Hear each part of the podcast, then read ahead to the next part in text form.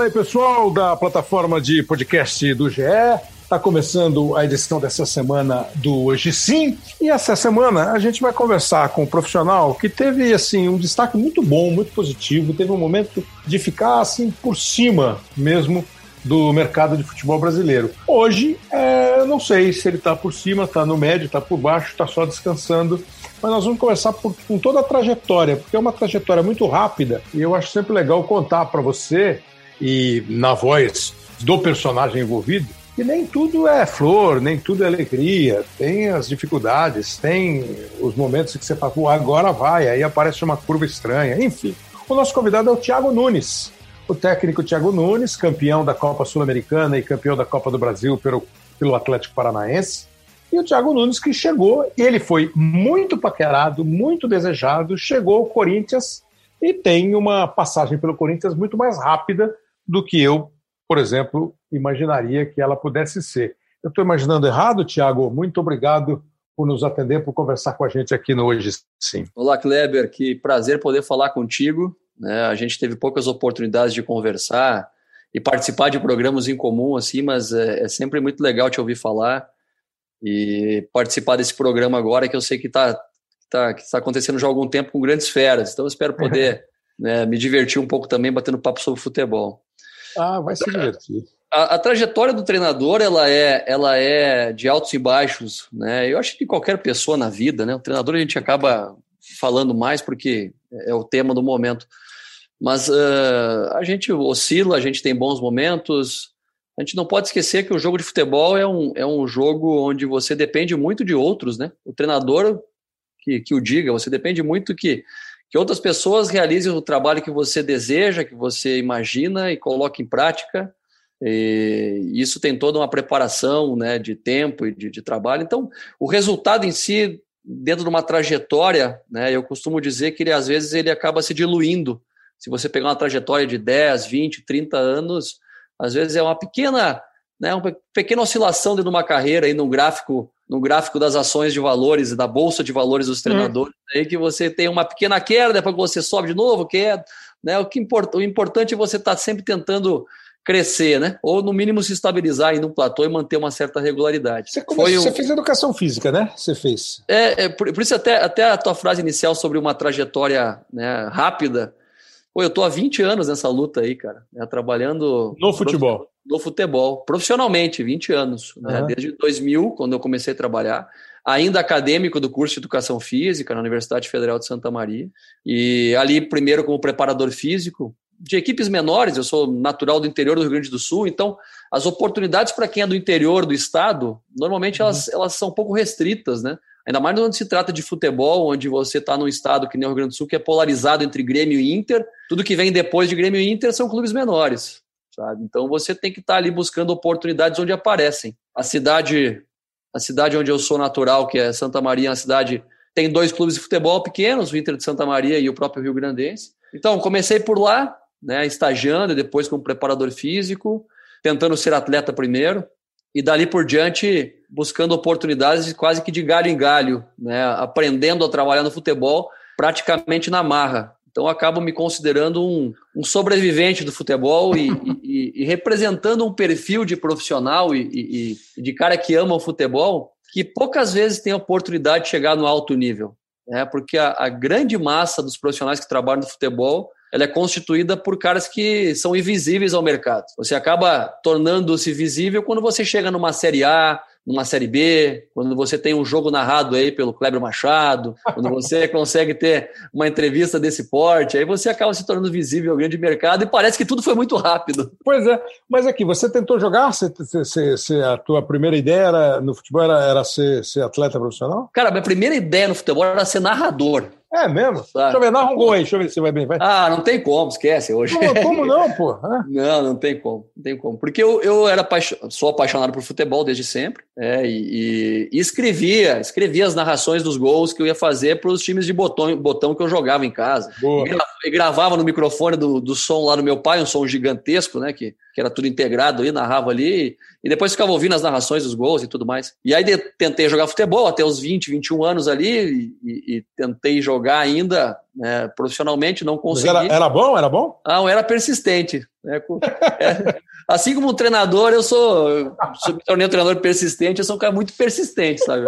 Erro bastante. Eu era a paixão dos preparadores físicos, porque eu corria muito, entendeu? Eu tinha muita resistência física.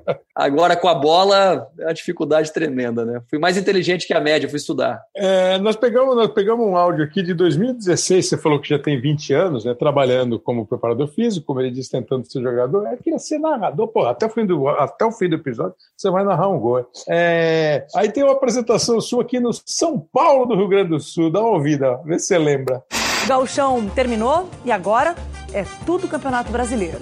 E não só o da Série A. Tem clubes gaúchos se preparando para outras divisões. É o caso do São Paulo de Rio Grande, que anunciou o novo treinador. O substituto do Hélio Vieira é Thiago Nunes. Ele é de Santa Maria, tem 35 anos e estava na Ferroviária de São Paulo. Ele vai comandar o time na Série D a partir do dia 12 de junho. Vai ser o retorno do clube às competições nacionais depois de 34 anos. Muito boa sorte aí para o Thiago no comando da equipe. É, você vê? Ainda bem que o pessoal não consegue ver a roupa, viu? Que a combinação das é, cores estava legal, cara. Isso, isso, aí é o Globo Esporte lá de Porto Alegre, né? Acho que é a Alice é, que estava falando ali, né? É a Alice, isso mesmo, é, regional. É, então, mas vem cá, eu não lembrava de você na Ferroviária, pô. Você era treinador na Ferroviária? Não, eu trabalhei, eu trabalhei no período que o, que o, o Sérgio Vieira, que era o treinador português que veio treinar a Ferroviária. Lembro, lembro. Eu fui, eu fui para a equipe sub-20 da Ferroviária, né? E aí, mas foi uma passagem muito rápida, porque eu recebi um convite do Pedro Martins, que até então era gestor do clube lá, para ir para o Sub-20. E fiquei coisa de 45 dias lá. E aí pô, bateu uma saudade, cara, da minha casa, da minha filha recém-nascida, sabe? Eu tinha uma filha, minha filha tinha, naquele momento ali, coisa de quatro meses. E aí tava uma dificuldade de vê-la. Eu falei, não, vou para casa. Surgiu o convite aí do, do, São Paulo de Rio Grande, que é a equipe profissional do interior, lá para a Série D do brasileiro, e fui embora. Aí para ser treinador. Treinador. Não, já era. Eu, eu, comecei minha trajetória como treinador em 2010. É. Né, até de 2000 a 2010 como preparador físico e em 2010 primeiro trabalho como treinador lá no Rio Branco do Acre. Você vê, né? Você fala assim, ah, pô, tá faz bastante tempo. Você falou que é, que é rápido. É, eu vendo lá Alice Bastos Neves anunciando para 2016. Puta, para mim é anteontem, entendeu? Aí você fala, não, 2010 já era treinador, é anteontem, assim, a gente fica pensando, né, é muito ligeiro, cara, assim, é, é muito rápido. Agora, assim, a tua ideia é, é depois da educação física, do, de, de jogar tal, você, já, você sempre pensou em ser treinador mesmo? Não. E, e, e, não é? Não, de maneira alguma. Eu, eu sempre fui um teimoso, Kleber. Um cara teimoso. Continuo sendo até hoje, né? Porque o treinador tem que ter um grande grau de teimosia para conseguir exercer a profissão. E porque eu, eu, sempre fui um cara que, primeiro, como atleta, né, recebi muitos nãos. Hum. Quando entrei na educação física, que gostava muito de esporte, muito de futebol, apaixonado, não tinha certeza do que ia fazer, né? Mas, uh, mas recebi muitos nãos também como preparador físico. Ah, esse cara não vai conseguir, esse cara não vai dar certo, porque não jogou né? E, é. e, ainda mais isso lá em 2000 era muito presente no interior do Rio Grande do Sul, sabe? mas isso é bobo, não é? Fala a verdade. Até hoje não. tem isso, né? Isso é meio bobo, não é não? não mas, Acho que é legal a experiência e tal, mas... Você é coloca isso no contexto de uma cidade de, de 280 ah, mas é no Brasil inteiro, Tiago. Não, claro que sim, inteiro. mas isso aí se polariza mais em cidades menores, cara. Onde hum. tem já uma, uma, uma, lá, digamos lá, um, os caciques da cidade do esporte, do futebol, tá. sabe? Então, o primeiro passo é você conseguir conquistar o respeito desses caras, entrar nesse mercado, sabe? Depois você consegue dar um passinho mais estadual, rodar o estado, depois você entra no cenário nacional, sabe? Então é, é, é uma trajetória muito de teimosia, de você persistir. E aí, para mim, tem dois pontos assim que são bem fundamentais para o cara conseguir chegar no alto nível. Primeiro é a resistência emocional, de você estar tá perdendo, ganhando, ser demitido e continuar né, persistindo. E a segunda é a estrutura, estrutura física mesmo, de pessoas que te ajudem a você conseguir investir tempo claro. uh, na carreira, né? Porque você muitas vezes fica tempo desempregado, velho. Sabe? Você não consegue estar tá trabalhando todo, todo o tempo. E então, nesses, nesses, nesses 20 anos, você já fez a conta? Quantos anos empregado e quantos anos desempregado? Dá o quê? É, 30, 70? O que, que dá? Não, dá, dá, mais, dá mais tempo empregado. Porque. Então, 30, 30 desempregado, 70 empregado? É, acho que eu diria 80, 20. Uhum. 80, uhum. 20, mais, mais tempo empregado, porque o futebol interior, você sabe, funciona assim, ó. Você não tem, na maior parte dos clubes, calendário o ano todo, né? Então você tem que já disputar um campeonato gaúcho, por exemplo, um estadual, imaginando onde vai trabalhar o segundo semestre, porque claro. aquele time vai fechar a porta. Claro. E aí muitas vezes não tem calendário nacional, são poucos clubes que tem. Então você tem que ir uma Copa do Estado, e sair do Rio Grande do Sul, sair de um estado para outro, sabe? Então, é. começa essa questão de pular de galho em galho e buscar oportunidades. Então, isso é, o, é o grande, a grande dificuldade, sabe? Então, chegar nesse nível é muito raro, muito complicado. É, porque o futebol, né, Tiago, tem muita. É, o, o, papo corriqueiro do futebol é assim, ah, pô, fulano e tal ganha não sei quanto. Bom, você viu jogador milionário. E assim, e, e já foi dito, repetido, e 90% dos caras do futebol, dos jogadores, ganham salário mínimo, mil reais. É, os treinadores que vão ganhar dinheiro, e aí eles vão ganhar dinheiro porque tiveram a oportunidade, o talento, as coisas aconteceram. Mas é, eu, eu, comecei a te perguntar sobre isso, porque você, você falou assim: eu estava em Araraquara e fiquei com saudade da minha família e da minha filha que tinha acabado de nascer. Aí lá no Rio Grande você sabe que o clube vai fechar a porta e você tem que ficar mudando de cidade, de estado. Ter, você tem que ser persistente. Você recebe um monte de não. Pô, até o cara chegar numa sala de imprensa bonita para dar uma entrevista, o cara rala pra caramba, como diz a música do Milton Nascimento. É muita boleia de caminhão, né? Estrada de terra na boleia de caminhão para ir onde o povo está. É legal porque eu, atualmente eu sou convidado para palestrar para muita gente, sabe? Acadêmicos, pessoas que estão iniciando futebol, e sempre me proponho a isso. Eu faço palestras e faço questão de, de, de, de me envolver com o mundo acadêmico, o, o, o Kleber, porque eu, além da graduação em educação física, eu tenho uma pós-graduação né? Uhum. além dos cursos complementares de, de qualquer graduação e da trajetória que a gente tem. E comecei a me envolver com palestras também, porque é uma maneira da gente aprender, eh, não ensinar, mas acaba se preparando para uma palestra, você acaba evoluindo também, crescendo, e compartilha um pouco da história, né? Compartilhe um pouco das experiências, assim, de, de quanto, o quanto é duro você chegar num nível de evidência é. é. porque apare... E também fica, é, também serve um pouco de inspiração para mostrar que é possível, né? Porque a gente falou, a gente está falando aqui da carreira do treinador, mas se você pegar o jornalista também, a, a grande parcela dos claro. jornalistas que trabalham com esporte sobrevivem, né? Os caras não têm também a, né, a, a, o glamour e a, e, e, a imagem da divulgação que, que tem o Cléber Machado, o Galvão Bueno, enfim, os caras que estão nesse patamar. Então, através disso, cara, eu tento né, tá me qualificando, tá buscando as melhores possibilidades possíveis de buscar evolução. Terminamos agora há pouco aí os cursos da, da, da CBF, licença A, licença Pro, sabe, para tentar estar tá num nível adequado para ficar, me manter nesse, nesse patamar que é tão difícil de estar. Você falou a questão do, da, da experiência, dos nãos, porque não jogou, e os caciques. E hoje em dia é, é, é praticamente impossível você imaginar um técnico de futebol que não busque a formação acadêmica. Até por questão questão legal mesmo, né? Ele vai precisar ter os cursos que outro dia eu estava ouvindo uma entrevista do Elia Júnior na Rádio Bandeirantes com o Lisca e eles estavam falando sobre isso, quer dizer, é muito tá, tá muito engatinhando ainda, apesar de já ter algum tempo, ainda é um curso que está praticamente no seu começo, sabe aquelas aulas, as primeiras universidades, tal. É, a CBF está tentando obter para a licença brasileira a autorização para trabalhar fora do Brasil, na Europa, como tem na Argentina e tal. Hoje é impensável, Tiago, só a intuição, além do aspecto legal, para comandar um time. Pensando o Tiago da Ferroviária, do São Paulo, para o Tiago do Atlético Paranaense, do Corinthians e para o Tiago que vê os colegas nesses cursos. Hoje, além do lado legal, é impensável você tocar um bom trabalho sem ter o mínimo de bibliografia, leitura, estudo e curso mesmo, tipo academia mesmo.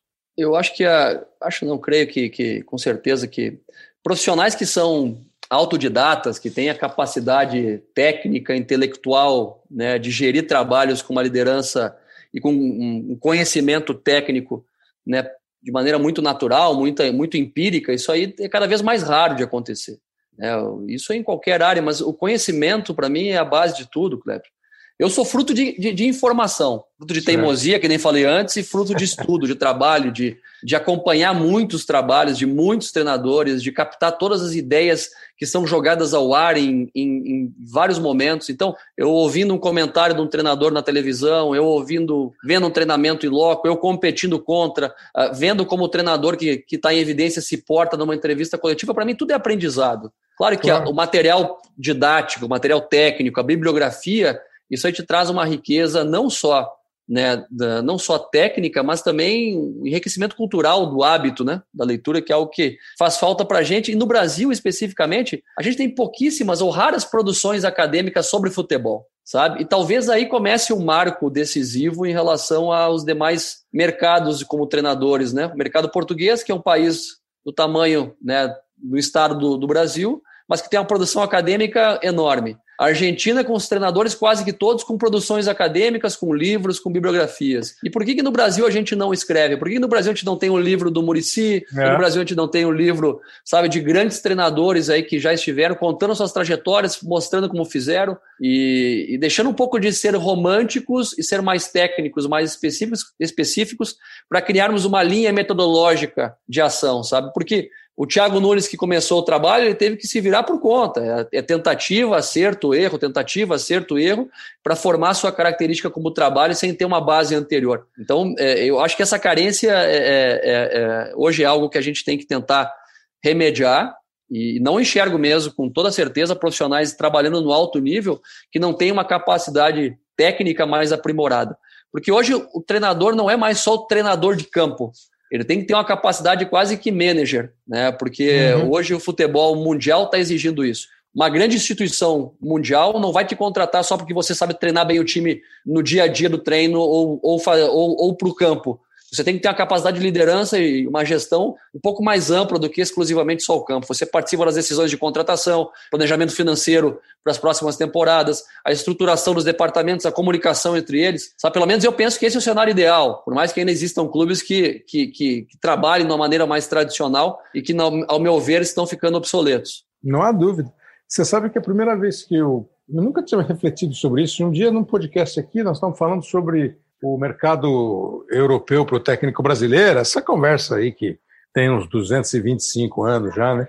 E aí conversei com o Parreira e o Ricardo Gomes foi o primeiro que me falou: você já reparou que o futebol brasileiro não tem bibliografia? Não se escreve sobre o futebol brasileiro. É o que você falou, né? O Murici. É... Teve uma época que o Ingo Ostrovski, que trabalhou com a gente bastante tempo, ele andou escrevendo livros sobre o técnico campeão. Eu acho que ele fez o Cruzeiro em 2003, o Santos em 2004 com o Luxemburgo. Mas era assim, é, era um papo dele com o Luxemburgo contando como foi. Né? Mas não tem. Como é que o Parreira bolou o planejamento da Copa de 94? Né? É, como é que o, o Fiola acompanhou o Bela Gutmann quando ele veio trabalhar? Nós não temos, né? E, e, assim, aí a gente vai ler o livro do, Guardiola, para quem, quem gosta, vai ler o livro do Klopp, enfim, né? vai ler. É, agora, tem um negócio que também é muito bem, é, é, muito discutido, e o Luiz Henrique, que é um, um assíduo ouvinte aqui, vai fazer uma pergunta para você, aí já sai da, sai da, da academia e vai para a escola, aquela escola que, que tu conhece bem, Fala Thiago, Kleber, todo mundo do Sim, eu sou Luiz Henrique Cisterna, sou D, estou em Itapetininga aqui no interior de São Paulo, mas estudo jornalismo na capital. Falando de interior, você como um gaúcho, Thiago, de Santa Maria, o que você traz dos seus traços em geral ao método de futebol que tu aplicas? Sabemos que tem Filipão, Mano, Renato, Tite, Roger Machado, vários treinadores do Rio Grande do Sul no nosso futebol. Tem alguma peculiaridade nessa escola gaúcha em comum em meio de tantas diferenças de métodos? Abraço aí a todos. Obrigado, Luiz Henrique, porque eu já ouvi elogio e pancada uma atrás da outra. Ah, não aguento mais técnico gaúcho na seleção. E é uma sequência grande, né? Se você voltar atrás, a né? Tite, Mano, Dunga. Dunga, Luiz Felipe, Mano, é muita gente que, é, que sai do Rio Grande para ser técnico da seleção brasileira. Tem uma escola ou vocês são insistentes, como você falou? Eu acho que tem uma questão cultural impregnada, sabe? Muito intrínseca, assim, na formação social de quem é de lá. Porque a gente tem uma identidade cultural muito mais próxima do Uruguai, da Argentina, do que efetivamente de outras partes do Brasil. E aí, por isso, talvez, né, é, é tá sempre. Primeiro, que é, é desconfiado por natureza. Uhum. Né? Segundo, segundo, que está sempre, parece que lutando contra alguém, né? Sempre tendo que fazer uma, uma guerrinha lá. O Érico Veríssimo, no, no, no, no, Tempo e o Vento, já dizia, quando o Capitão Rodrigo entrava, que saudade de uma guerrinha, né? às vezes faz bem. Então, eu, eu acho que esse, esse, esse perfil, assim, um pouco mais agressivo, talvez até beirando autoritarismo muitas vezes, querer plantar sua bandeira, sabe, mostrar que é capaz, esse saudosismo muitas vezes que atrapalha também em muitos momentos, sabe? Eu acho que isso é uma marca de quem é criado mais no interior, que tem essa raiz assim mais, mais latente. Eu sou um cara muito identificado com isso, sabe? É, tenho os meus fantasmas, tenho as minhas preocupações, uh, mas uh, ao mesmo tempo é uma força que eu me identifico, porque a escola do Rio Grande do Sul ela te fortalece em vários aspectos. Uh, escola de futebol, sabe? Porque eu, eu tive a oportunidade de disputar desde a terceira divisão no Campeonato Gaúcho até a primeira divisão. Uhum. Então eu visitei praças esportivas que são praticamente campos de guerra, né? Que você vai lá para pelear, que nem diz o gaúcho realmente. Uh, assim como você quando está no interior, você a primeira, a primeira batalha é contra a capital, né? Você quer, quer igualar forças contra Grêmio e Inter. Então você está sempre correndo atrás, sempre em déficit, sempre sentindo que você tem que produzir mais que esses caras. Então, de maneira geral, quando a gente consegue sair do Rio Grande do Sul, romper essa primeira fronteira, eu acho que essa capacidade né, de, de encarar o desafio, de muitas vezes ser persistente, ser convicto no que quer fazer, isso eu acho que é uma grande marca que os líderes trazem consigo. E não é exclusividade de quem é de lá, lógico, mas ah, de maneira geral, esse poder de resiliência, essa competitividade, eu acho que é algo muito presente de quem, de quem vem de lá. É, porque assim, e, e são vários, a gente falou desses mais recentes, pô, Oswaldo Brandão, que foi um grande treinador, Foguinho, Gaúcho, né? O, o Enio Andrade, né? campeão brasileiro no Grêmio, no Inter e no Curitiba. É, assim, caras com mais estilo, Carlos Froner, Carlos Gainetti, né? E, pô, e até o Minelli, que aí é da minha é, adolescência, passando para. Que o Minelli é de São Paulo tal. Sim, mas identificado lá. Pois é, quer dizer, ele fez um trabalho legal no Palmeiras antes, tal, mas quando ele chega no Internacional, parece que ele, ele junta um pouco, né? a a escola com a estratégia, ele era um, é um super estrategista, hoje não está trabalhando mais, o Minelli está com 90 e tantos anos, super lustro, mas assim, ele, ele juntou tudo isso é, é gozado. É, mas você tem um, se tivesse que citar um técnico gaúcho, vai, um, um é pouco, faz um pódio aí, vai. Tem como. Três. Não tem? É difícil? É? Não, não tem como, porque uh, são muitos treinadores assim que eu trabalhei desde a minha formação inicial, sabe? Então, as minhas referências elas são muito mais de treinadores que não são conhecidos, caras que eu trabalhei lá no interior, do que efetivamente os treinadores reconhecidos, sabe? Uhum. Então, uh, os caras que tiveram as primeiras influências sobre o meu trabalho, mostrando como é que era a conduta de vestiário, uhum. eu tive a oportunidade de, durante muito tempo, ser mais jovem dos caras que eu treinava, sabe? Então eu tinha 20, 21 anos, eu trabalhava com cara de 30, 35. Isso, isso passou durante a grande parte da minha carreira. Hoje eu estou com 40 anos, sabe? Hoje dificilmente tem um jogador mais, mais velho do que eu, é. mas durante muito tempo eu tive a mesma idade ou mais jovem que os caras que eu trabalhava. Então essa escola de trabalhar com treinadores e com os próprios jogadores acabou formando a minha característica principal hoje como, como gestor, como treinador, sabe? E como eu falei antes, a, a, a qualificação técnica através da academia, né? ou seja, o curso superior, a pós-graduação, os cursos uh, paralelos a isso, estágios, leituras, isso tudo, para mim, são a base somado com a questão da, do temperamento, né? da questão emocional, do comportamento. Eu sou um cara sempre, sempre fui um cara muito agressivo, sabe, comportamentalmente. Sempre fui um cara muito com um pavio curto para muitas é, coisas. É verdade que teve jogo que você não aguentou e mostrou o bumbum pro juiz? Ah, não, isso aí é bobagem, isso é coisa de ah, moleque. É, é, isso, é, isso é adolescente. Ah, entendi, entendi, entendi. Isso é adolescente, isso aí é bobagem. Isso aí é as coisas que os uhum. caras inventam lá no, no interior. É, né? é folclore, né? Mas principalmente essa. essa, essa a, gente não quer, a gente não está construindo aqui uma guerra, né, Cleber? Não está falando sobre uma batalha, mas. Lógico, claro. Mas a, a, a chegada de um treinador que sai de clubes menores a um grande clube é um marco. É um momento que, que para mim, é, é histórico mas você não acha que o Rio, Grande, o Rio Grande dá essa oportunidade? Porque tá, a gente estava falando dos caras mais atuais, todos eles passaram, né? Seja pelo Caxias, seja pelo o Mano lá em Campo Bom, é, o Roger trabalhou em Caxias, o Tite. Parece que o Rio Grande dá um. É, ele olha uh, pro, pro, pro interior. Acho que o único gaúcho treinador que não que é gaúcho só não, é o Renato. que, que, né? Os outros parece que eles vêm assim do. Porque o Renato teve um tamanho como jogador de futebol claro. que o Falcão, que não é de lá, é, mas é de lá, né? Falcão nasceu em, em Santa Catarina, mas pô, é, desde molequinho trabalha no, no, no, no, futebol do Rio Grande do Sul. É, parece que eles olham para o interior, né? Os grandes times, os dois grandes times. Eu, não? eu discordo, acho é, que não. Acho que não olham. Existe uma dificuldade muito grande de você atingir Grêmio e Inter lá. É muito raro quando isso acontece. Você citou aí o Mano, né, uh, que veio do interior para dirigir o Grêmio numa Série B. É. Tivemos é, o, Mano, o Tite, o Roger. O Celso Rotti durante um, um período também, né, acabou fazendo isso. O Roger, que já era um, um, cara que tem uma história como atleta muito reconhecida um atleta, é. né, do próprio Grêmio, depois retorna ao Grêmio naquele momento uhum. também de, de, de, mudança. E o Filipão, que sai de uma Copa do Brasil com o Criciúma, isso. né, e acaba indo para um Grêmio. Já tinha tido uma passagem anterior rápida pelo Grêmio também. Uhum. Mas assim, é muito difícil você, até por uma questão geográfica, uhum. um treinador sair, por exemplo, do interior ou do estado lá para um grande de fora. Né? Eu, eu até por sorte, né, e por, por qualidade, por persistência, acabei me destacando no Atlético Paranaense no cenário nacional, né? Porque fui, fui trabalhar na, na categoria sub-20 do Atlético e as coisas aconteceram da maneira que aconteceram. Uh, então, hoje eu sou mais reconhecido no Rio Grande do Sul pelo trabalho que fiz no Atlético do que pelos vários trabalhos claro. que fiz lá no interior, naturalmente. Então, é, é, difícil você sair de lá, ter oportunidades. Tem outros grandes treinadores que foram campeões do interior, que venceram o Grêmio Inter em outros momentos, mas que não conseguiram ter oportunidade é. de sair do estado. É, quer dizer, a gente fica lembrando mais dos caras que deram certo, né? E aí você falou meia dúzia, é, é, acaba sendo um número pequeno. Você falou do Atlético, e a gente chega no Atlético, e eu queria que você falasse assim, não precisa se alongar, não precisa, eu queria que você desse uma definição do Fernando Diniz, o treinador Fernando Diniz, e foi teu companheiro lá, né? Você trabalhou junto com ele lá. Sabe que o Fernando é um cara que eu perdi contato com ele, né? Após a saída lá do, do Atlético. Uh, e sempre me perguntam isso, né? Esse é um questionamento que, que sempre. é, porque você entrou no lugar dele, né? Pois é, mas o, o Abel, o, o, Jorge Jesus entrou no lugar do Abel e ninguém pergunta pro, pro Jorge Jesus do Abel. Né?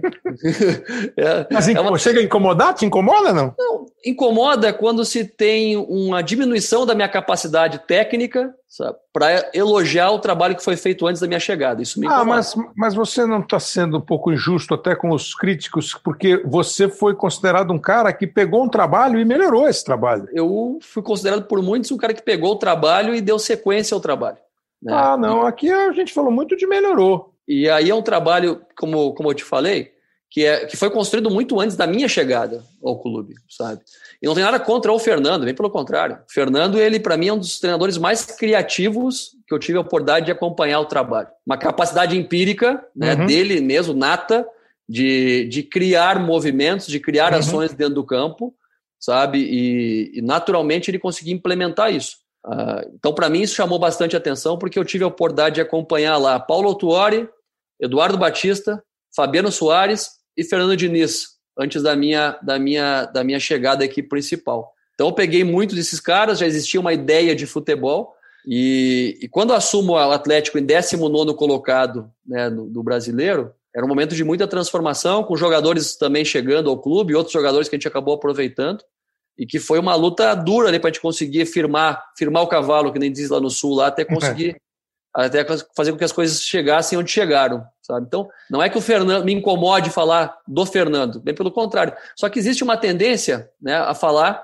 que o trabalho que foi feito era um trabalho que estava pronto, que estava preparado. Sério, eu mais... você, tem essa, você tem essa visão? Eu, tem, eu, tem. Ah, pô, eu tinha completamente visão diferente. Porque, assim, o Thiago Nunes pega o, o Atlético, é claro, aqui em São Paulo conhece-se o Fernando Diniz, porque ele jogou aqui, né? Jogou no Juventus, depois jogou no Corinthians, tal. Teve uma carreira como jogador, era bom jogador, o Fernando Diniz. O pessoal, ele próprio diz, o pessoal que jogou futsal com ele, disse que foi craque, craque, craque de futsal. E o Aldax, né? Que eles foram vice-campeões é, paulistas, né? Mas assim, a, a, a, minha, a minha, se eu fosse, se você tivesse me perguntado sobre isso, eu diria que você foi o cara que os caras consideraram que melhorou o trabalho que o Diniz estava fazendo no Atlético. Era um time que estava lá naquela posição que você falou e começou a subir, a subir. Correção de rumo, é, estilo de trabalho. Não, não veja bem, cara, não é, não é com o Fernando, até para a gente não, não polarizar isso. Não, claro. Né? A minha incomodação é principalmente porque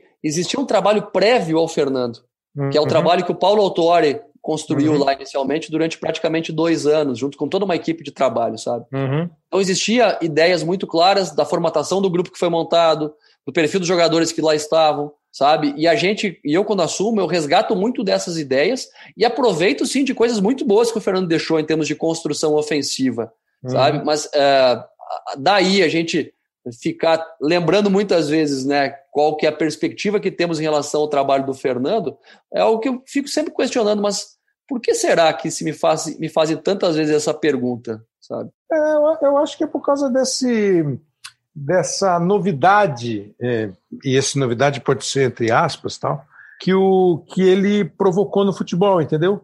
É, porque nós vamos chegar daqui a pouco nessa conversa no momento em que você foi esse cara. Você entende? Porque os caras que assumiram no teu lugar no Atlético tiveram que dançar miudinho. Bom, um deles é o Dorival Júnior, o cara mas que é tem. É um cenário totalmente distinto, né? Sim, claro. Mas então, mas é, é, aí é o papo do Murici, né? Que a gente sabe 15% do que acontece dentro de um clube. Né? O que vem a público é 15% só. São 15%. O resto, vocês que sabem lá. Por que, que você fica de bem com o presidente, de mal com o presidente, por que, que você tira o cara? Porque é, é, eu, eu sempre parto do princípio assim, porra, o, o Thiago Nunes assumiu o Barcelona e botou o Messi no banco. Não, não, pera um pouquinho, alguma coisa está acontecendo. Ou o Messi está machucado, ou o Messi está quebrando a noite, ou o Messi não quer nada, porque o cara não é louco, pode tirar o Messi do time, né?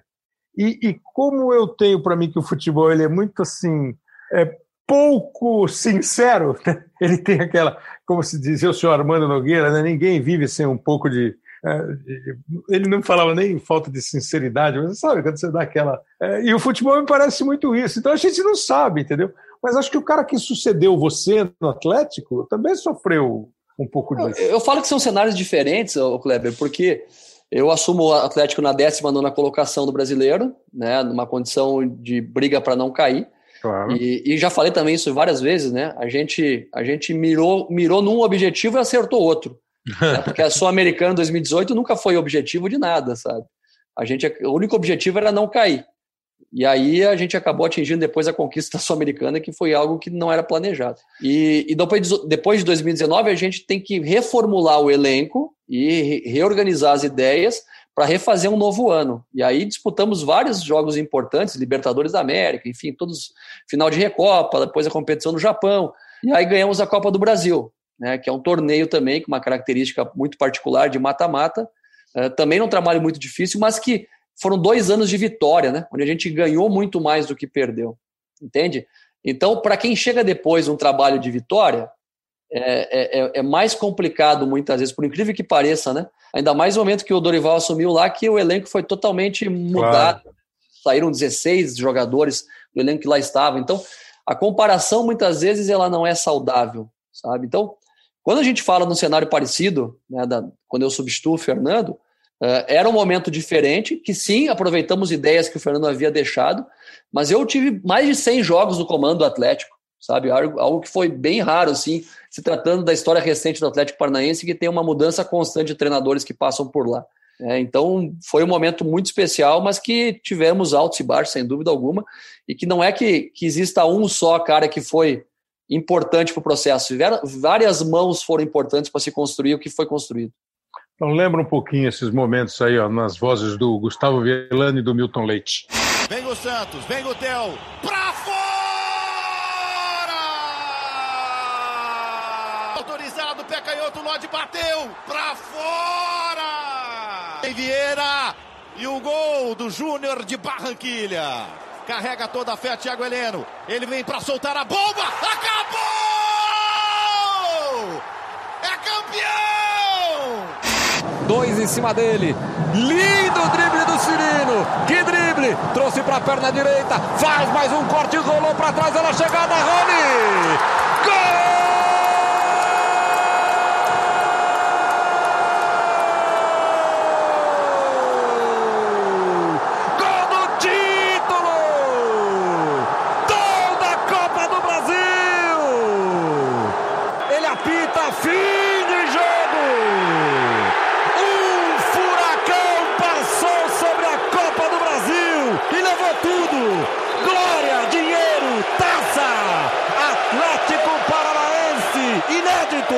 Campeão da Copa do Brasil!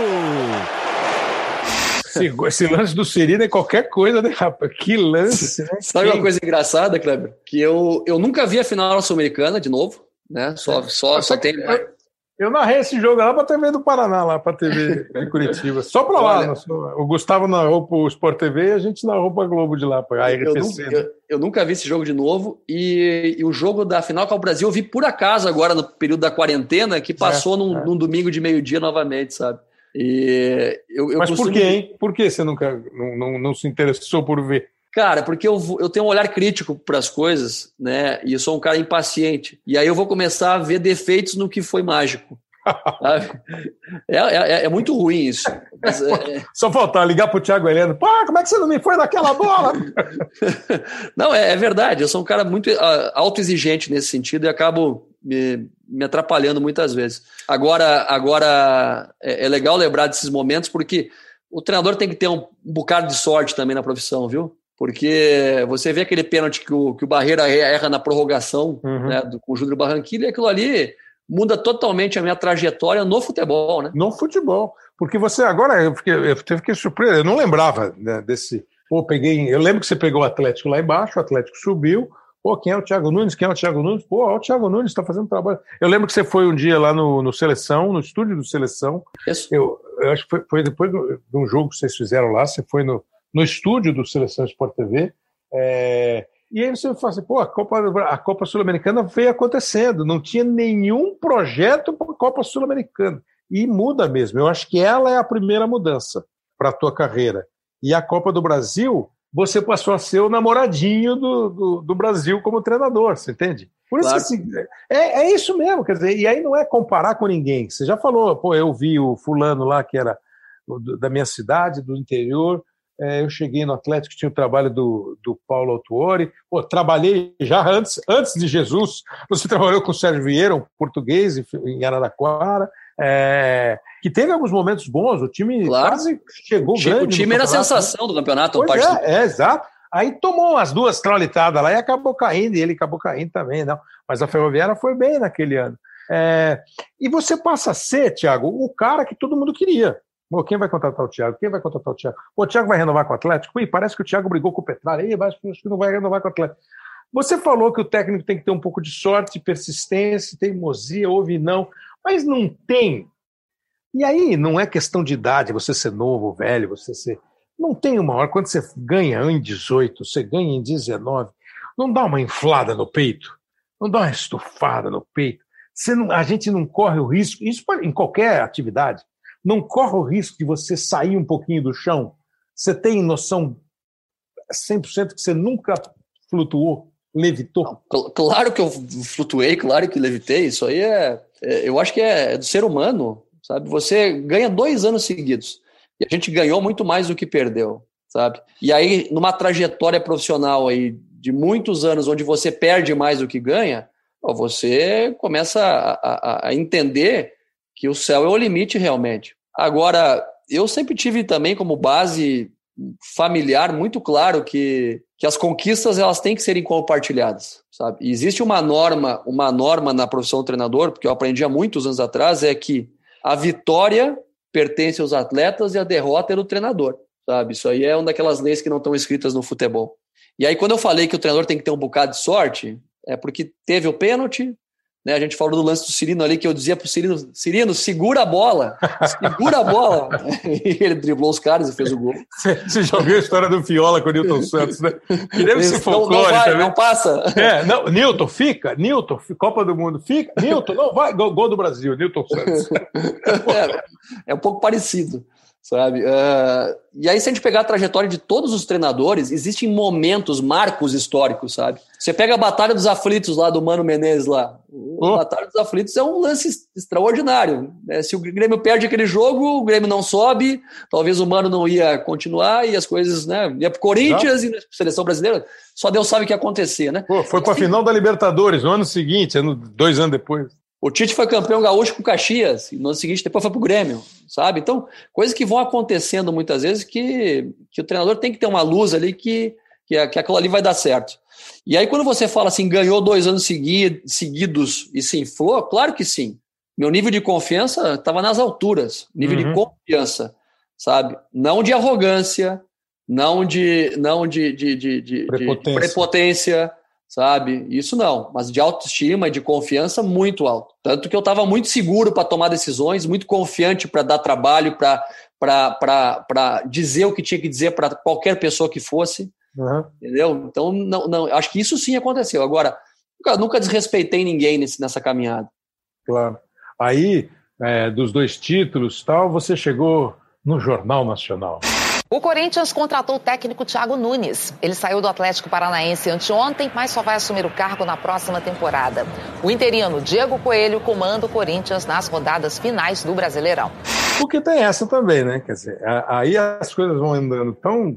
É, o rápido talvez seja esse período. Vai, é, tira os 20 anos, só que nos últimos três deu uma acelerada, né? É, montou no carro do Hamilton e senta o pé Bora. aí, Hamilton vamos embora, né? Vamos bater recorde.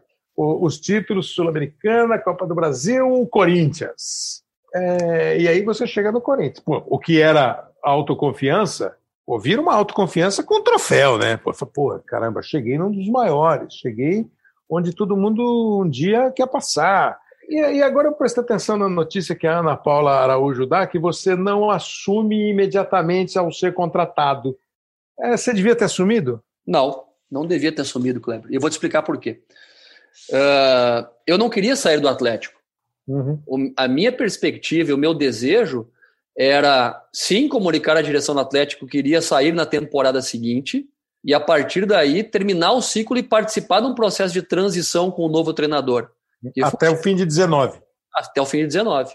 Uhum. Como, como, como, como eu imaginei que pudesse ser algo natural a saída, porque haviam sido os dois anos vitoriosos, o clube tinha conquistado dois títulos importantes, sabe? E sair para um Corinthians, para mim, não tem nada de equivocado nisso, sabe? É um clube gigantesco, onde eu ia, ia viver, né? É, emoções aí genuínas de criança, né? Uhum. Você sai do interior do Rio Grande do Sul, de Santa Maria, para chegar no Corinthians, eu posso parar de trabalhar no futebol hoje, Kleber.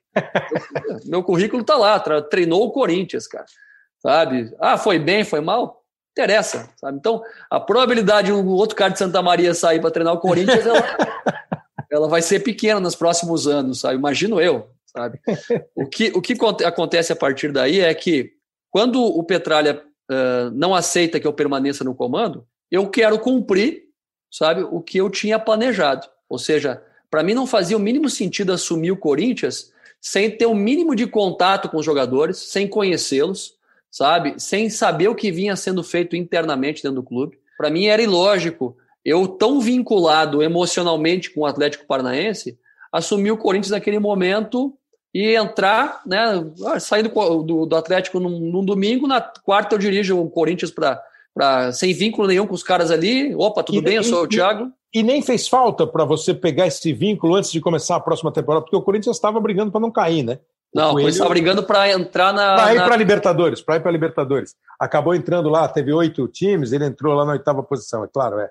é não, não fez falta depois? Não, não ficou mais, mais, mais tardio?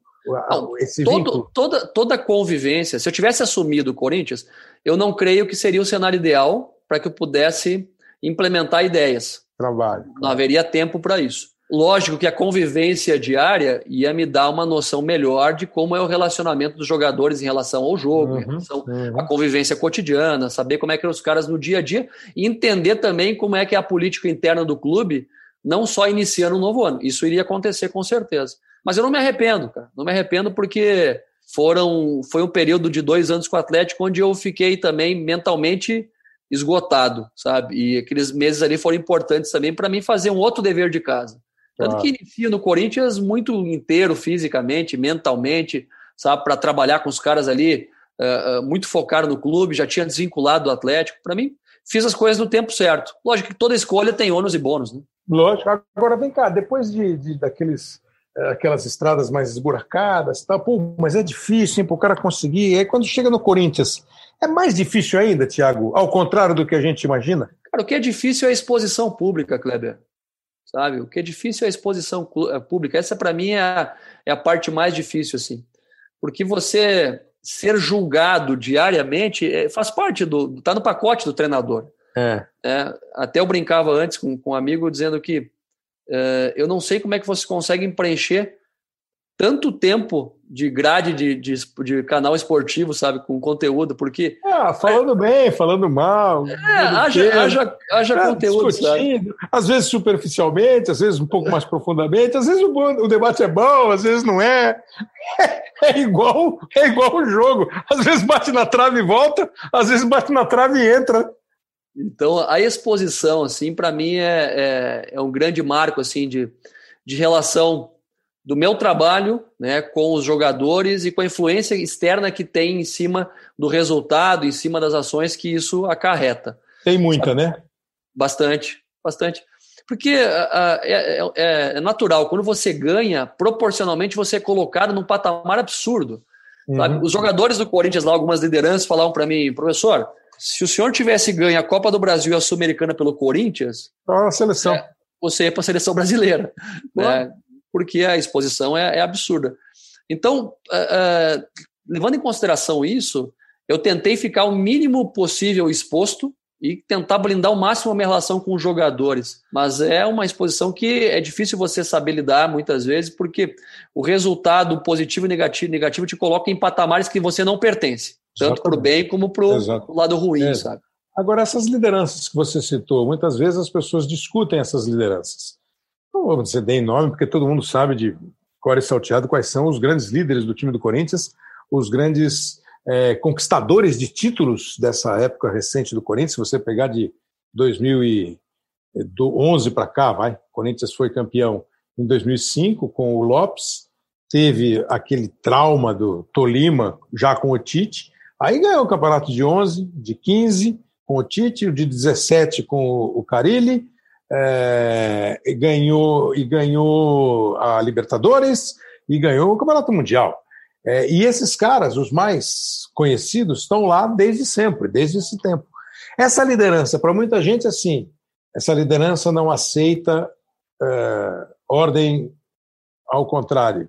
Essa liderança não aceita uma outra liderança que não em vez de você fazer cartilha, os caras têm, você tem que ler a cartilha dos caras. O quanto tem de folclore e o quanto tem de, se não verdade, alguma verdade na questão? Ah, eu acho que é folclore.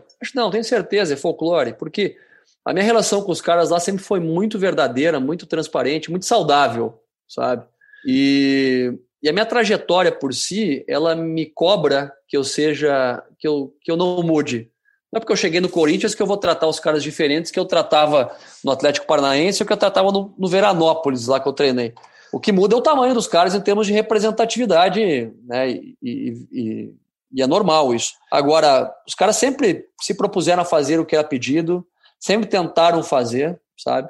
O que acontece é que existe um clima muito familiar presente, sabe? Um clima de muita, muita proximidade entre todos lá, direção, jogadores, sabe? E que isso às vezes atrapalha a própria cobrança, penso eu, sabe? Existe uhum. um clima de tanta harmonia, de tanta cumplicidade que está lá, que às vezes transcendeu o lado profissional e, e virou amizade, sabe? E a amizade, que é algo muito saudável nos grandes uhum. grupos, dos vencedores, você tem uma medida também, você não pode misturar muitas vezes a questão da amizade com a cobrança profissional, com o resultado, sabe? Porque o esporte, de maneira geral, de alto rendimento, ele tem que ser tra tratado também de maneira pragmática, sabe?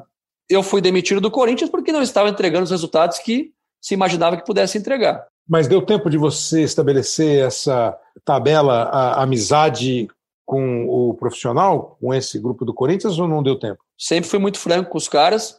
Não sei, não tem como medir isso. Não uhum. sei medir, mas eu tinha uhum. relação harmônica com eles. Eles tinham liberdade e vinham muitas vezes compartilhar uhum. o que pensavam comigo. Eu chamava também muitas vezes, compartilhava com eles, questionava o que achavam em muitos cenários, porque Naturalmente, quem está no campo são os caras, são os jogadores, mas ao mesmo tempo é um ano que a gente tem que contabilizar muitos claro. fatores externos, sabe? Muitas claro. coisas que aconteceram de fora para dentro que atrapalharam a rotina de todos os clubes. Claro. Mas em clubes com a magnitude como o Corinthians, como o Flamengo, isso se potencializa mais ainda. É só ver o Flamengo, né? Agora, né?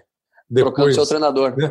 Agora, me fala uma coisa: você, você, você falou é, que não dá para medir amizade e tal, mas você está me parecendo dizer que houve muita franqueza e muita sinceridade na relação sua com os jogadores do Corinthians. Porque a primeira coisa que a gente ouve, né, e eu confesso que eu não falo isso, primeiro porque eu não, eu não, nunca, nunca procurei, então eu nunca soube se alguém perdeu o vestiário. Esse papo de perder o vestiário, perder o vestiário, é, vira também um pouquinho de é, apoio nosso, mídia, e, e, sem, sem ter essa. Ou tem, ou perder o vestiário. Eu acho que isso é um pouco é, generalista, acho que simplifica uhum. demais a, a gestão em falar isso, sabe? São muitos fatores, assim, a gente já tem, historicamente, sabe, de equipes que os caras não se davam bem e foram uhum. campeões. Uhum. Ah, mas o treinador não se dava bem com fulano, mas colocava para jogar, o cara lá e fazia e guardava e todo mundo no final saía feliz. Então, para mim, perder o vestiário é quando o treinador pede que o atleta execute uma função e o atleta não executa. O, atleta, o treinador pede que o atleta tenha um comportamento ah. no dia a dia, no treino, e o atleta não tem, sabe? E não tem de maneira proposital, né? Porque ele não está tentando, se esforçando para fazer. Então, às vezes, é, se generaliza de maneira muito fácil isso. Uhum. Eu, eu acho que quem está fora do campo, principalmente quem é do futebol, sabe?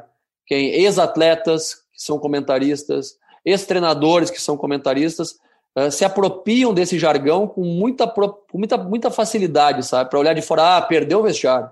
Ah, ah, não vai dar certo isso aí. Porque no futebol, normalmente você tem 50-50 com chance de dar certo, sabe? Sempre, sempre. Quando você assume um comando, assumiu, assumiu o comando do Corinthians, vai lá, tem uma enquete, vai dar certo, vai dar errado. Alguém vai acertar, alguém vai errar. É. Né? Então, eu, eu acho que tem é, muito folclore envolvido nisso. E na prática, no dia a dia, o resultado comanda o espetáculo. Se você estiver ganhando, uh, naturalmente você vai gerar mais confiança nos jogadores, os caras vão se sentir mais à vontade em executar o que está sendo pedido. Quando você perde, os caras vão ficar na dúvida. Puta, mas estou fazendo isso um jogo, é. dois jogos. Três uhum. jogos, não está andando, pô, esse negócio não está funcionando, não está dando certo. Será que o cara está tá nos mostrando o caminho que a gente tem que seguir? Sabe? Então é, é questão muito vinculada ao resultado para mim, essa questão de perder ou ganhar o vestiário. E, e, e, essa última frase sua, essa é a verdade absoluta.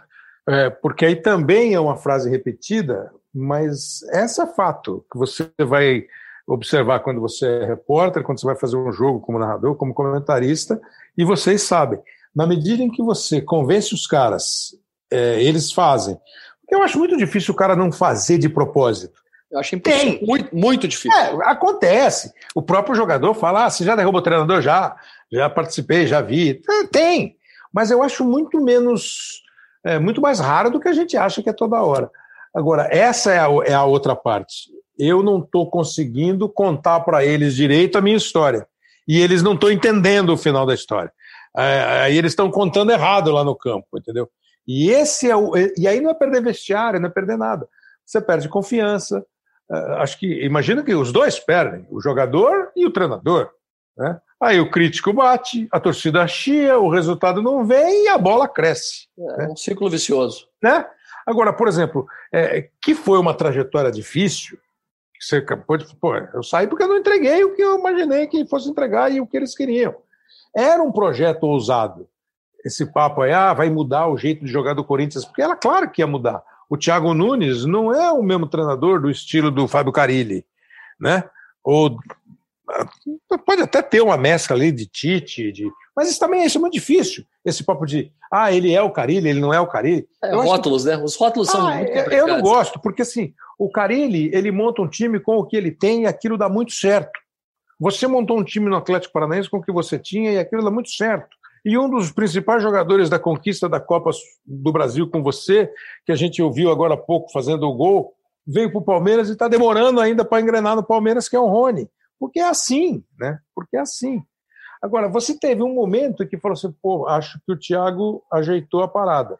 Foi aquela vitória contra o Palmeiras, aí chegou a final do campeonato, e aí na final do campeonato. Chega o Sid Clay, todo mundo de pé acompanhando o jogo, cruzamento feito, o Jô dominou, ameaçou, virou o juiz da pênalti! Vale o título definido o título indo para os pênaltis. Parte o Jô, bateu de pé esquerdo! Gol!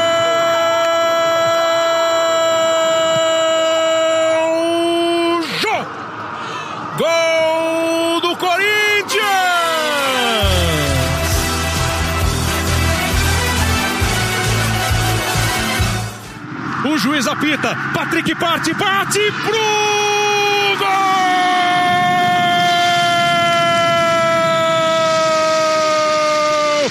e acaba sendo o Palmeiras nas duas circunstâncias, né? Aquela vitória que o Corinthians estava ameaçado de não ir para a nova fase do campeonato e, e, e, a final contra, contra o Palmeiras. Porque, assim, essa final era para ter perdido nos 90, né? Assim, não, não porque não, empatou. Não, é, não, não no jogo, né?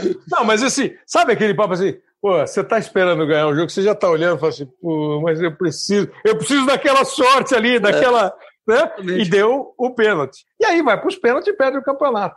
Aquele instante, se você chegou a imaginar, assim, pô, mesmo perdendo, eu acho que nós ah, afastamos um pouco aquele peso do, do, do começo do campeonato. A gente já tinha acabado a pandemia, né? Já acabado a pandemia, não. Já tinha voltado que a pandemia não acabou até hoje. É, a gente, a gente repensou muito durante a parada, Kleber, sobre quais, qual seria a principal postura a adotar. Né? E, e tendo em vista a necessidade eminente do resultado mais do que a performance, porque a, a equipe estava ali numa, num limbo entre podendo classificar, mas também podendo brigar para não ser rebaixada, uh, a gente optou por jogadores com características mais defensivas na retomada, né? Entre o Carlos Augusto, entre o Gabriel, eu joguei só com o só com o, o, o Jô de atacante, botei o Matheus Vital. Então, construí uma, uma, uma organização de time que a gente fosse mais consistente fisicamente e que tivesse uma força aí, né, de, de, de e, torcendo para um aproveitamento melhor do que a quantidade de chances criadas. E aí, em seis jogos, a equipe sofreu um gol, né? Um gol, que foi esse gol da final aí, que a gente empatou um a um, sofreu um gol. Mas, mas você sofreu na medida em que você foi trazido porque ia mudar, porque ia ser rock and roll, porque ia ser não sei o que lá. Você sofreu com ter de, de mudar? Mas assim, ó, a ideia, a essência era a mesma. Hum. Claro que ela não fluía de uma maneira natural, porque a característica dos caras não era para isso. Agora, se você pegar, incrivelmente, se você pegar as estatísticas de todos os jogos pós, todos não, o jogo contra o Palmeiras em casa, a gente tomou uma ruim e a gente venceu 1 a 0 Foi. Poderia ter perdido esse jogo aí e o Cássio pegou muito o segundo tempo. Foi. Mas a partir daí a gente teve mais posse de bola, finalizou mais que todos os adversários, inclusive esse jogo aí contra o Palmeiras na final, o somatório dos dois jogos a gente teve mais finalizações que o Palmeiras, teve mais volume de jogo que o Palmeiras e teve mais chance de gol que o Palmeiras. E os sabe? jogos foram mais ou menos, né?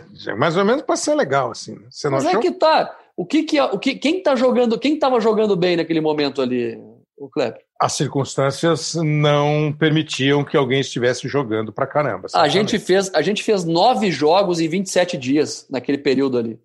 Sabe? É, era, era bom, em termos técnicos, estava sempre muito prejudicado. Mas a gente fecha um pouco mais a equipe, faz uma equipe um pouco mais consistente defensivamente. E, e a linha defensiva ela se equilibra quando entra Carlos Augusto ali no lugar do, do, do, do Piton, que estava jogando, do Sid Clay. A partir daí a gente vai para a final, perde nos pênaltis e aí o Carlos Augusto é vendido, sabe? Aí tem que reorganizar a lateral esquerda, que era um, uma questão pendente. Só que ao mesmo tempo, o que me incomodou, o, o, o Kleber, eu sim fui contratado ao Corinthians para mudar a característica de jogo. Sabe? A equipe ofensivamente estava distante do que eu desejava. Só que ofensivamente também a gente tinha poucas opções de jogadores de velocidade, jogadores de desequilíbrio, de um contra um, com capacidade técnica de resolver os problemas do jogo sabe? Que é uma, era uma questão que a gente vinha conversando desde dezembro de 2019, sabe? Sobre esses jogadores que teriam capacidade de, de desequilíbrio, que acabaram não vindo, né? A gente teve dificuldade de contratar. Sabe? A partir daí, quando a gente tem que reorganizar a parte defensiva, tentar achar um equilíbrio entre a equipe que propõe jogo e a equipe que, que defende bem, a gente teve bom, bom, bons números ofensivos. Ali na, eu saí no, no oitavo jogo, após o oitavo jogo, nós éramos o terceiro melhor ataque da, do brasileiro sabe? E éramos uma das piores defesas, porque sofremos gols a todo instante. Então essa falta de equilíbrio, sabe, acabou afetando proporcionalmente a, a minha continuidade do trabalho, gerando desconfiança, gerando incomodação, claro. e realmente a falta dos resultados foram determinantes para a saída. Eu vou te fazer um, questionamento que eu falei em programa. Então, como eu falei em programa sem você estar, tá, eu posso falar completamente para você.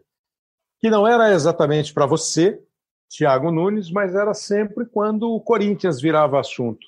Vê se é uma impressão equivocada a minha. É... Quando se bola um esquema, quando se monta um esquema, você acabou de falar de jogadores de velocidade, né?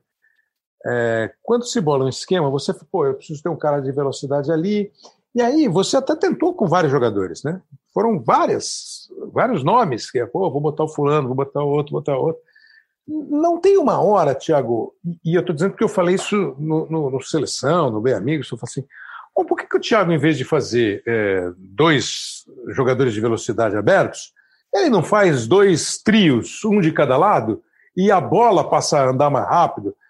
Entendeu? É, uma ultrapassagem, usar os laterais, em vez de querer o cara mais rápido. E aí, quando eu falei Thiago, eu, eu tendo a, a, a abrir isso para muitos times com essa coisa do ah, os dois velozes, os dois não sei o que lá. É muito difícil fazer isso que eu estou imaginando que seja possível.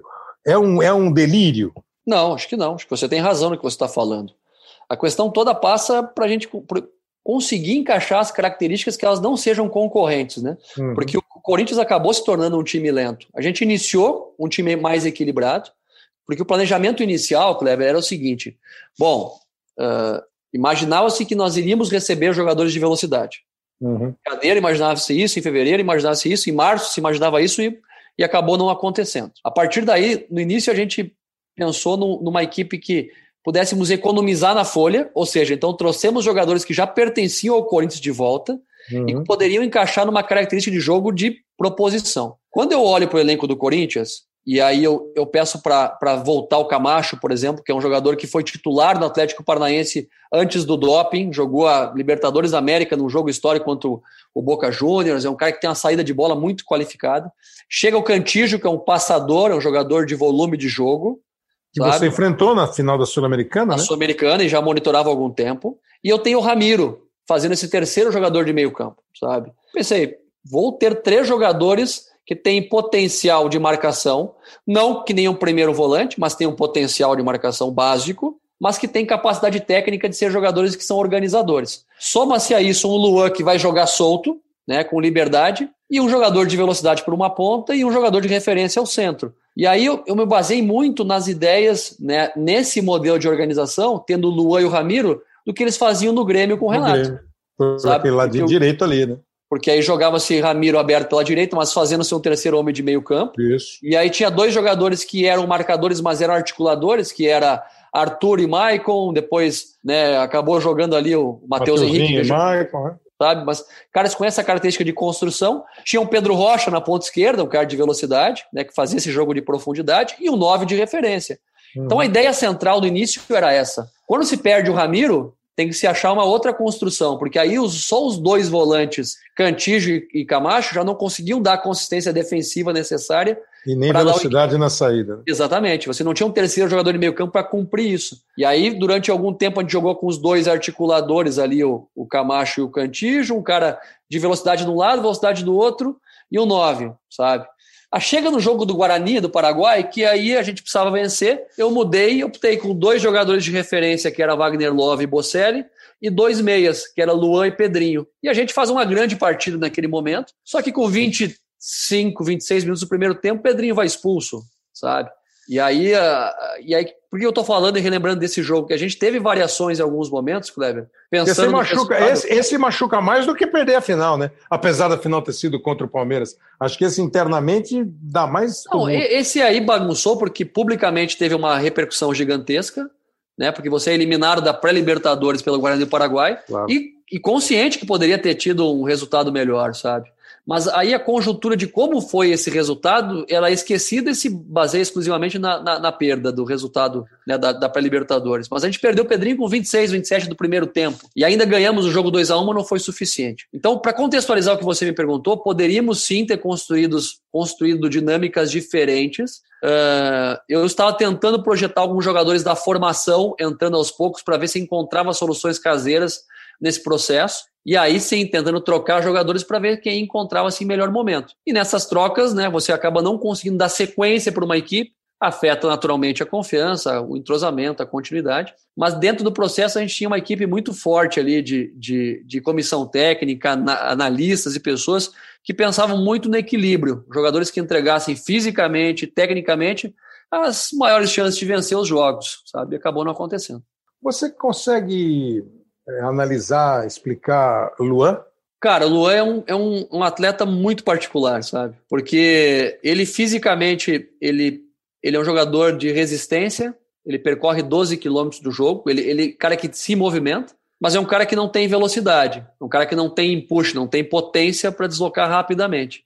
é um jogador que precisa muito do volume de jogo. Ele precisa de um jogo de aproximação, de toques curtos até a área adversária e também não é aquele jogo de chegar próximo na adversária e cruzar a bola. Se você lembrar daquele Grêmio, Kleber, você vai é. lembrar que o Grêmio pouco cruzava a bola para a área. O Grêmio chegava no fundo, voltava e tinha muitas infiltrações, muitas infiltrações por dentro. E o Luan tinha uma participação mais próxima disso. Se o Luan não encontrar uma conjuntura muito especial para ele jogar, ele vai ter dificuldade.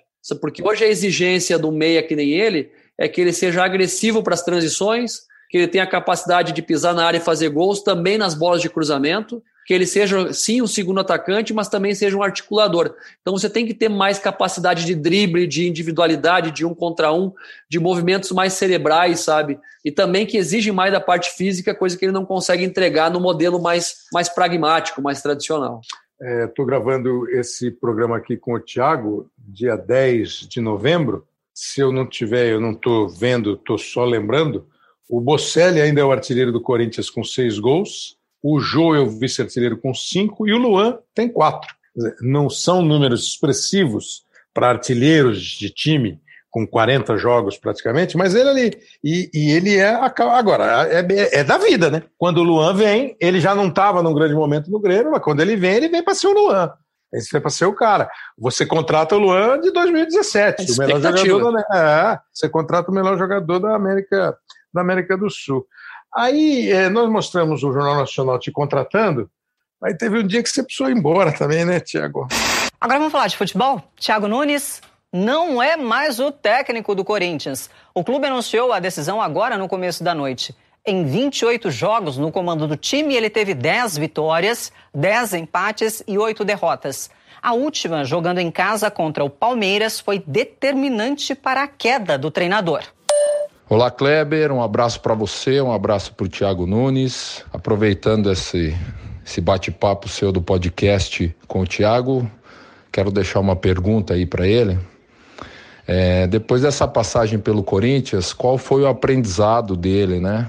As lições, enfim, o que de repente ele pode fazer diferente no próximo trabalho, é, já que, lógico, existe a frustração é, de não ter atingido os objetivos, não ter é, atingido as conquistas que ele, tenho certeza, que planejou assim que recebeu o convite e assumiu o Corinthians.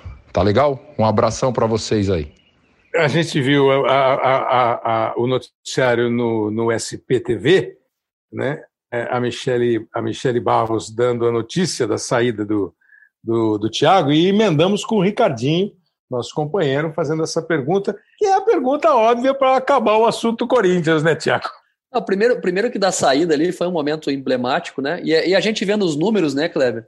Uhum. Foram, foram oito derrotas em 28 jogos. Claro que se tratando de Corinthians e a expectativa que se formou, uhum. sabe, não são números absurdos assim.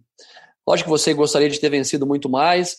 Eu, eu, eu fico com a impressão várias vezes que muitos jogos nós merecíamos ter vencido que produzimos para tal, sabe? E aquela tal sortezinha que às vezes acompanha e às vezes nos abandona, ela também move muitos dos, dos, dos, resultados, sabe? E aí a gente tem que saber lidar com isso. O Ricardinho é um cara que eu, que eu, que eu, que eu tenho um apreço muito grande, assim, um cara que eu gosto de ouvir falar sobre futebol, porque normalmente ele fala com, com, com uma tranquilidade a respeito do tema e também com uma polidez, sabe, respeitando muitos profissionais, sabendo das diversidades que é estar tá dentro do vestiário como treinador e como atleta, sabe? E talvez, e com certeza, o maior aprendizado que eu levo é ninguém é tão bom quanto os, os outros acham que é, e ninguém é tão ruim quanto os outros acham que é também.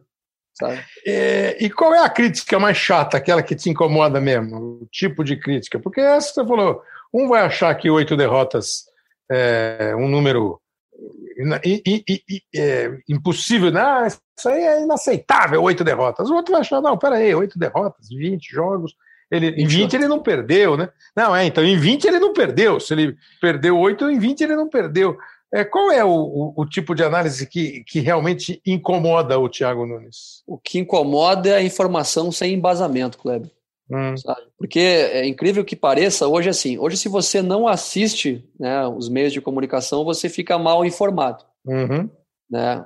Você, uh, quer dizer, você fica desinformado. Se você assiste, você fica mal informado. Né? Às vezes, né? É, muitas das vezes, sabe? Mas, mas tirando isso, o que me incomoda é a crítica que agride e o que, que, que, tem, que contém desrespeito, sabe? Hoje, infelizmente, a gente tem muitos personagens trabalhando hoje na, nos meios de comunicação que deixaram de serem deixaram de ser críticos e passaram a ser personagens, sabe? Os personagens eles eles buscam exclusivamente audiência e isso incomoda porque muitas vezes não fere a mim, mas fere aos familiares, fere ah, as pessoas ah. que, a, que acompanham, sabe? Esse é o pior. A Nádia Mawad, que você conhece lá de Curitiba, cobriu muito Atlético Paranaense, ela faz a, aquela pergunta que todo mundo quer fazer para técnico que não está trabalhando. Fala Kleber, fala Thiago, tudo bem?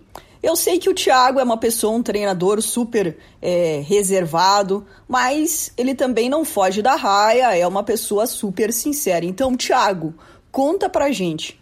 Quantas vezes teu telefone tocou? Quantas sondagens, propostas oficiais você recebeu desde que saiu do Corinthians? Mas é para contar, hein? A Nádia também, gente boa. Um abraço para a Nádia. eu, eu acabo não, não, não, externando isso porque eu acho que é, é, às vezes é só a maneira que o treinador tem de ficar se valorizando no mercado, sabe? Aí fica expondo que recebeu proposta de A, de B, de C, para ficar com o nome badalado no mercado e, e, e, gerar aquela, aquela sensação de oferta e procura dos demais clubes, sabe? Então isso é uma coisa que eu, que eu me preservo muito. Mas tocou o telefone bastante, não? Tocou, tocou cinco vezes. Cinco vezes? Cinco vezes. Desde quatro, que você saiu? Quatro de dentro do Brasil e uma de fora do país. Fora do país, aqui América do Sul, mas lá. Não, mundo árabe. Mundo árabe. E nenhuma te seduziu? Não. No, Bra no Brasil, no Brasil, porque assim, ô Kleber, uh, o treinador que assume o trabalho agora, ele precisa é. contar que tenha um grupo tecnicamente muito bom na mão, muito bom, de bons jogadores na mão, e tem que contar muito com a sorte. Porque não vai treinar, não vai conseguir né, fazer muita coisa além do que entrar, além de entrar num avião e viajar e, e dar palestra e passar vídeo para os caras. Então, não vejo muita coisa a agregar nesse momento. Então, me dá uma opinião. Eu vou repetir que nós estamos gravando dia 10 de novembro e nós tivemos uma segunda-feira, assim, né, um, um, um, abalo sísmico em alto grau na escala é, técnicos do futebol brasileiro. O líder do campeonato, Cudê, pediu as contas, foi embora do Internacional, vai trabalhar no Celta. O Abel Braga foi contratado. O Flamengo mandou embora o Domi Torrente, o espanhol, e na noite do mesmo dia contratou o Rogério Ceni, que já foi para o Flamengo e começa a trabalhar. É, isso aí, os dois lá de cima da tabela. O São Paulo estava sem ganhar, conseguiu vencer.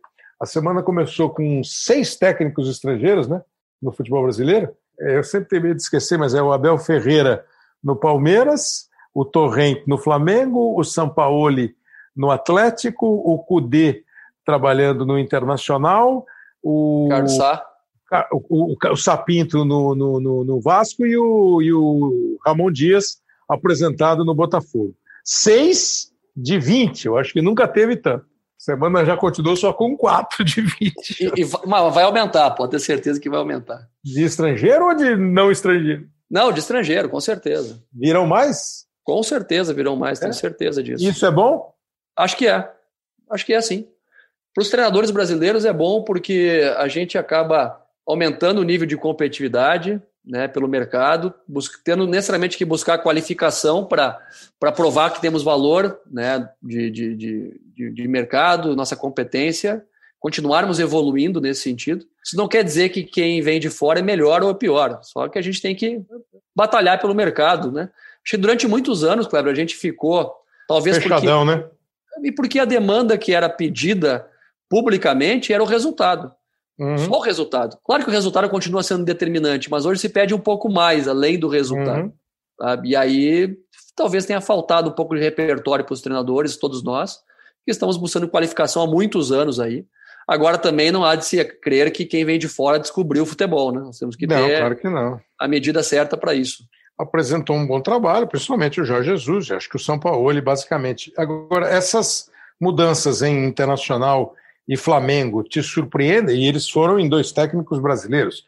O Abel com ótima história no Internacional e acho que o Rogério com uma ótima história a ser escrita. Sensação é de que o Rogério vai ser é, top, é, assim, é o cara que vai concorrer com o Thiago, com o Roger, com o Diniz, com os caras para ser o futuro, assim, dos treinadores, os caras dos, dos 40, os quarentinhas, né, do, do futebol. É, te surpreendeu essas mudanças, assim, essa altura, na abertura do segundo turno? Do Flamengo, não. Né? A, do, a do Inter, sim. Sabe? Porque o Flamengo já vinha alternando resultados né, há algum tempo.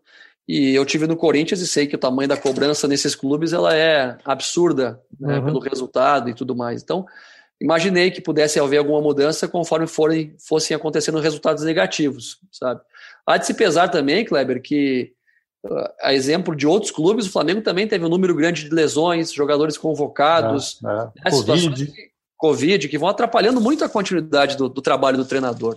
E o Inter, sim, porque o Inter vinha com o Cudê aí numa marcha firme, né? Um time consistente, muito equilibrado.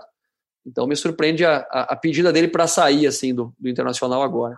O, o Thiago Nunes, para encerrar aqui, ó, estou recebendo aqui um, estou vendo aqui um Twitter do André Almeida, que é repórter da TV Verdes Mares de Fortaleza, e está escrito assim no Twitter. Porque eu estava pensando, às vezes eu brinco de ser diretor, treinador, eu contrato. Empresário também não? Não, empresário não. Mas eu contrato, né? Eu, eu imagino assim, né? você estava no Corinthians, eu te ligo e falo assim, ô, oh, Thiago, você me dá o fulano, eu te dou o Beltrano. Topa fazer essa troca?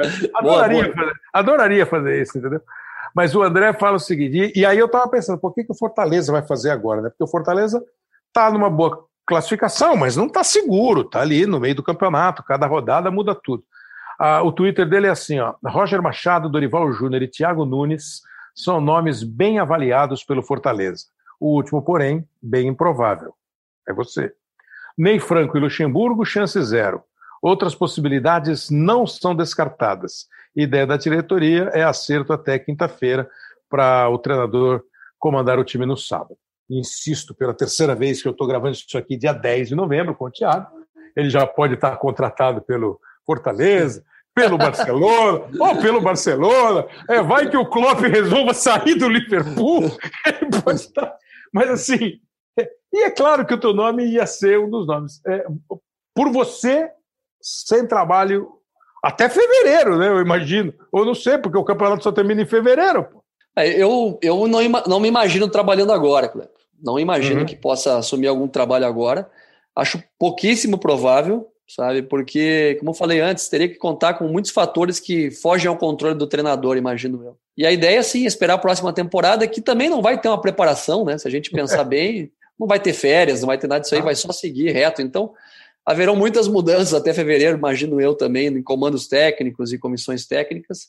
Eu tenho um plano pessoal, né? E aí é só um plano, não, ainda não é um projeto de, de morar fora do país, sabe? Então eu estou estruturando isso com a minha família para, quiçá, em fevereiro ou março, passar um semestre, sete meses, oito meses fora do país. Independentemente de emprego ou não. Independente de emprego. E isso vai depender muito das circunstâncias do mercado. Se claro. aparecer algo que me chame a atenção, que me crie desejo de trabalhar, aqui. eu é, aqui no Brasil ou fora do país, eu, eu, eu barro. Mas se não aparecer algo que seja realmente atrativo, que eu imagino que seja, eu vou morar fora pelo menos um semestre aí para me qualificar, estudar inglês, né, estudar bem para abrir outros horizontes aí antes, que, antes do retorno ao mercado. Agora, para ir embora mesmo, é, você deu uma entrevista semana passada, acho que para o André Hernan, né, pro, no, no GE. É, aí eu, eu, eu ouvi, é, eu li assim a manchete, não cheguei nem a ver a entrevista, mas você falou assim: pô, o futebol é uma máquina de moer técnico. Aí, assim, tem técnico que moe e tem técnico que sai moído. E essa semana foi muito assim, né? Um é demitido, o outro pede demissão e um outro pede para sair para assumir o lugar que ficou vago. Um que estava em casa volta ao trabalho. E isso acontece muito. Agora, é lógico, tem momentos doídos, vitoriosos, de você se inflar, de você cair na real, de você se machucar, é, eventualmente de você machucar alguém. O que é, afinal de contas, ser técnico de futebol? É, tão, é bom mesmo ser técnico de futebol com tudo isso? É muito bom, não é bom, é muito bom. Porque a capacidade que você tem de influenciar outras pessoas, pelo menos no meu caso, para mim é, é motivador. Né? E eu, todos os dias que entrei no campo de futebol, eu me senti com uma energia e vivo de maneira única. Eu já falei muitas vezes, sabe? Se alguém conseguisse sintetizar e um comprimido, Kleber. A uhum. sensação que é você estar tá dentro do campo e vivenciar um treino, um treino bom, sabe? Ou você vivenciar um jogo importante com uma vitória, um gol aos 52 do segundo tempo, estando ali dentro do campo com o estádio lotado, cara, isso aí seria né, o remédio mais vendido do planeta, porque não tem algo, não tem nada que se compare, sabe? Porque uma coisa é você narrar o jogo, que é emocionante, é a tua vocação, né, jornalista e tudo mais. Outra coisa é o atleta, outra coisa é o treinador, que estão ali dentro, né, dentro daquela arena, vivendo aquilo ali de maneira sanguínea, sabe? Então, para mim, isso aí é, é, é, único, e mesmo com esses intempéries, essas mudanças, essas confusões, vale a pena pagar um preço aí que a gente paga. Ó, Tiago, a gente tem mais de 80 episódios aqui, poucos episódios que eu me lembro, nós fizemos assim, uma entrevista, assim, um papo. Normalmente a gente faz, até faz, né?